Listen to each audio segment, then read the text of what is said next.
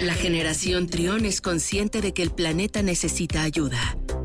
Los ingenieros en biotecnología, Nicolás Ángeles y Daniel Lira, nos guían para explicarnos qué podemos hacer por la Tierra. Miércoles de cero emisiones en Trión Live. Aquí está Nicolás Ángeles. Nico. ¿Qué tal? Muchas gracias por retomar la conversación. Y sí, pues como tú comentabas, es muy interesante lo que pasó en Alemania estos días, lo que pasó en Alemania estos días y, creo que es muy importante reflexionar al respecto y cómo puede esto afectarnos también aquí en México. Hace unas semanas comentamos precisamente de la ola de calor que hubo en Estados Unidos, en Oregon, no sé si recuerdas. Sí, sí, sí.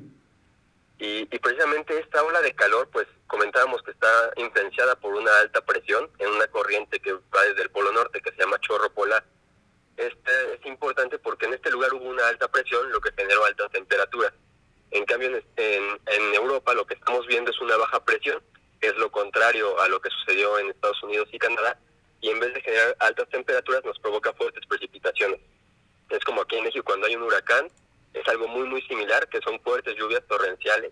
Sin embargo, la diferencia que hubo acá en, en Europa, pues es que no se movían las nubes, no había viento suficiente para desplazarlas y entonces se mantuvo la precipitación muy fuerte en un solo lugar e incluso se habla que en solo dos días cayó el equivalente de agua de dos meses. Exacto. Sí, se habla de que este, este sistema de baja presión pues prácticamente se estacionó en esa región, ¿no? Exactamente, se estacionó y pues fue lo que generó que pequeños ríos que normalmente son tranquilos y, las montañas pues tuvieran muy muy fuertes precipitaciones que terminaron convirtiéndose en, en ríos muy caudalosos que subieron a las ciudades y, generaron estos ciudades problemas de, inundaciones e incluso pues pérdida de vidas. Sí. Ahora, nosotros que estamos acá en México, eh, ¿por qué debemos estar atentos, bueno, más allá de estar informados, ¿por qué debemos estar atentos a, esto que está ocurriendo en, distintas partes del mundo? Sí, pues es que, como comentábamos al principio, es una cosa global, el cambio climático que posiblemente está detrás de estos fenómenos cada vez más frecuentes y más extremos, pues es algo que va a influenciar al clima de todo el mundo. Entonces, si en Estados Unidos estamos viendo las de calor, en Europa estamos viendo fuertes precipitaciones, aquí en México, Latinoamérica y pues en general en todas las regiones va a haber importantes cambios en, el clima. Y es ante eso lo que debemos estar preparados. Oye, también poner en contexto, ¿no? Eh, estos estos países de primer mundo, Alemania, Canadá, Estados Unidos, que tienen pues todas las herramientas pues para, prever, para prever esto, para prevenir de alguna manera, para eh, que su población esté al pendiente y, evitar tantas bajas, pues ¿cómo nos deja a nosotros?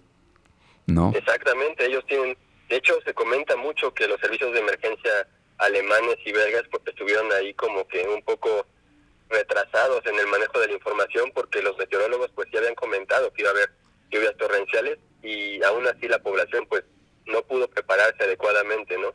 Entonces aquí en México, en Latinoamérica, que estamos un poco menos preparados, pues sí es importante reflexionar qué vamos a hacer cuando ocurra en este caso, este tipo de, eventos aquí también. Ahorita en lo que va del año, en cuanto a lluvias aquí en México, eh, ¿cuál, ¿Cuál ha sido la, la, la, situación? Eh, ¿Está en comparación con otros años? ¿Es una situación de lluvias normal? ¿Hay menos? ¿Hay más? No, hay un poco más de lluvias. Hay que recordar que los últimos dos años fueron años de sequía por el fenómeno de la niña. Ahorita el fenómeno de la niña ya se calmó, digamos, está en fase neutra y entonces estamos teniendo las precipitaciones normales que debería de haber, porque los años pasados fueron muy, muy secos. Entonces ahorita pues ya estamos en una situación un poco más normal, no de sequía, y posiblemente se retomen las condiciones de sequía para finales del año y principios del siguiente. Ok, entonces digamos que aquí en, México todavía estamos en temporada de lluvias, todavía nos queda un rato de lluvia. Sí, todavía nos quedan unos dos meses y pues estar preparados.